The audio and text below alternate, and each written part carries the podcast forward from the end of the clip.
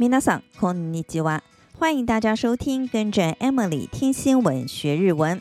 我们今天要聊的话题是日本公共电视台 NHK 的除夕特别节目——红白歌唱大赛。NHK 在十九号公布了今年登上红白舞台的四十三组歌手和团体名单，首度出场的有十组，其中红队有四组，白队则是有六组。 我想，经常收看日本节目的人肯定都知道红白歌唱大赛。台湾的有线电视几乎每年都会播出。对日本人而言，除夕吃完年夜饭后收看红白歌唱大赛，这样才有过年的感觉。稍微简单介绍这个节目，这是 NHK 电视台的除夕看板节目，由男女歌手分成红白两队进行对抗。第一集的红白歌唱大赛是在一九五一年播出，不过前面三次，也就是一九五一年到一九五三年，是在一月一号当天播出，从第四次开始才改在除夕夜播出。于是，一九五三年这一年红白播了两次。一次是在元旦，另一次则是在除夕。至于要邀请哪些歌手演出，NHK 有一套选拔的机制，其重点有三：第一是歌手在当年的活跃程度，比方说 CD 或是 DVD 的销售成绩。歌曲在网络上下载的次数，民众在卡拉 OK 点唱的次数，以及演唱会的票房等。第二是民众的支持度，NHK 每年都会进行问卷以及网络调查，参与的民众可以写下三到十组最想要在红白看到的男女歌手或是团体。第三点则是当年度节目的企划主题。每年的红白都会有个主题，而今年的主题是 Colorful，五彩缤纷。能够获邀登上红白舞台，对艺人来说是一大肯定，代表这位艺人在当年有够红。曾经登上红白的台湾人包括了欧阳菲菲、翁倩玉、邓丽君，后来还有徐若瑄、周子瑜和邱品涵。不过后面三位都是以团体的名义上台的。今年的主持人分别是男星大泉洋、女星川口春奈以及 NHK 的女主播何九田麻由子。以往三位主持人分别称为白队主持人、红队主持人以及总主持人。不过从今年开始，一律称为主持人，不再有红白的分别。来聊聊今年这三位负责掌控全场气氛的主持人。大泉洋这回连庄，继去年之后再度扛下这个重责大任。我想日剧迷对大泉洋应该不陌生，他曾经演过《救命病栋二十四小时》的第三季、《派遣女王》、《龙马传》等多部脍炙人口的连续剧，同时也是 NHK 明年度大河连续剧《镰仓殿的十三人》参与演出的要角之一。有制服美少女之称的女星川口春奈是头一次担任红白的主持人。日本媒体过去曾称川口为低收视女王，去年临危受命接替因涉毒遭换角的泽尻英龙华在大和剧《麒麟来了》的角色，没想到却意外受到欢迎，让她咸鱼翻身，还将参与明年 NHK 晨间连续剧的演出。由此可以看出，这两位男女主持人都跟 NHK 下个年度的戏剧很有关系，这也算是另一种宣传。另一位主持人何久田麻由子要算是 NHK 的当家女主播，目前负责晚间九点的新闻节目。红白歌唱大赛历时四小时十五分钟，最后会由电视机前的观众以及来到现场观看节目的民众和特别审查员进行投票，票数多的那队就是赢家。到去年为止，红队三十二胜，白队三十九胜。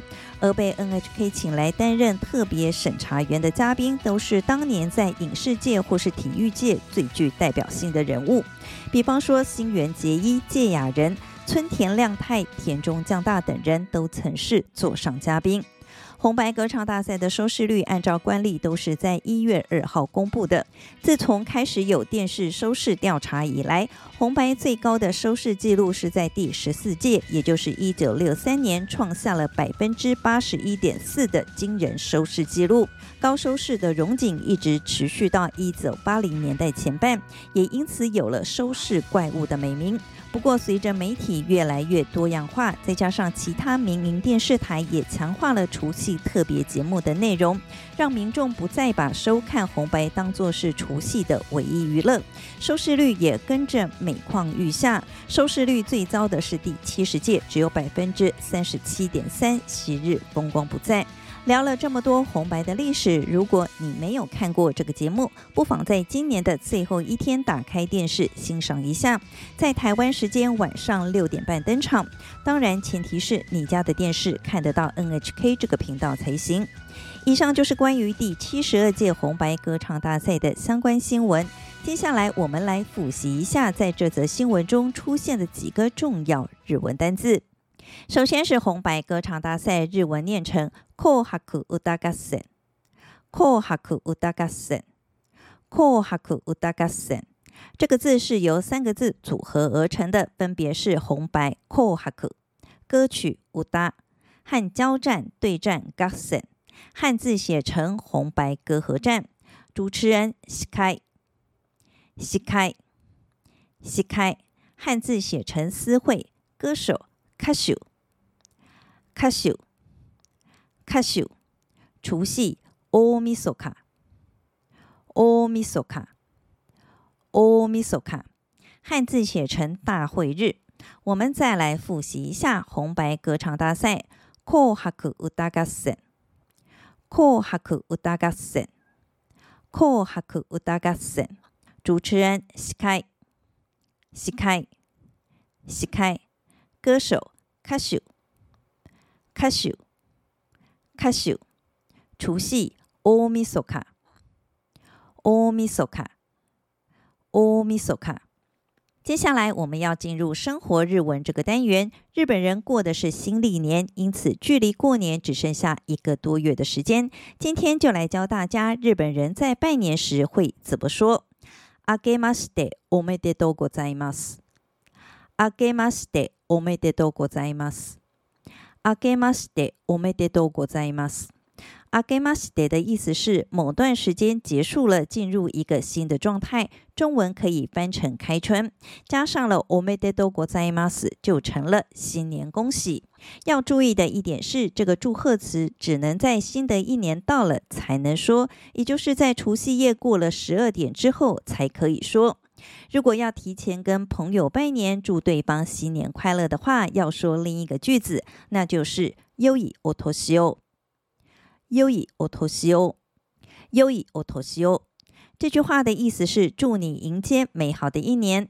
完整的说法是“良いお年をお迎えください”。良いお年をお迎えください。良いお年をお迎えください。来拆解这个句子。 优以欧托西，中文是美好的一年。欧姆开克大赛，中文是迎接的意思。如果觉得句子太长，只说优以欧托西哦，也是没有问题的。但如果是商用的场合，还是讲完整的句子比较不失礼。而说这句话的时机，就是在新的一年到来之前。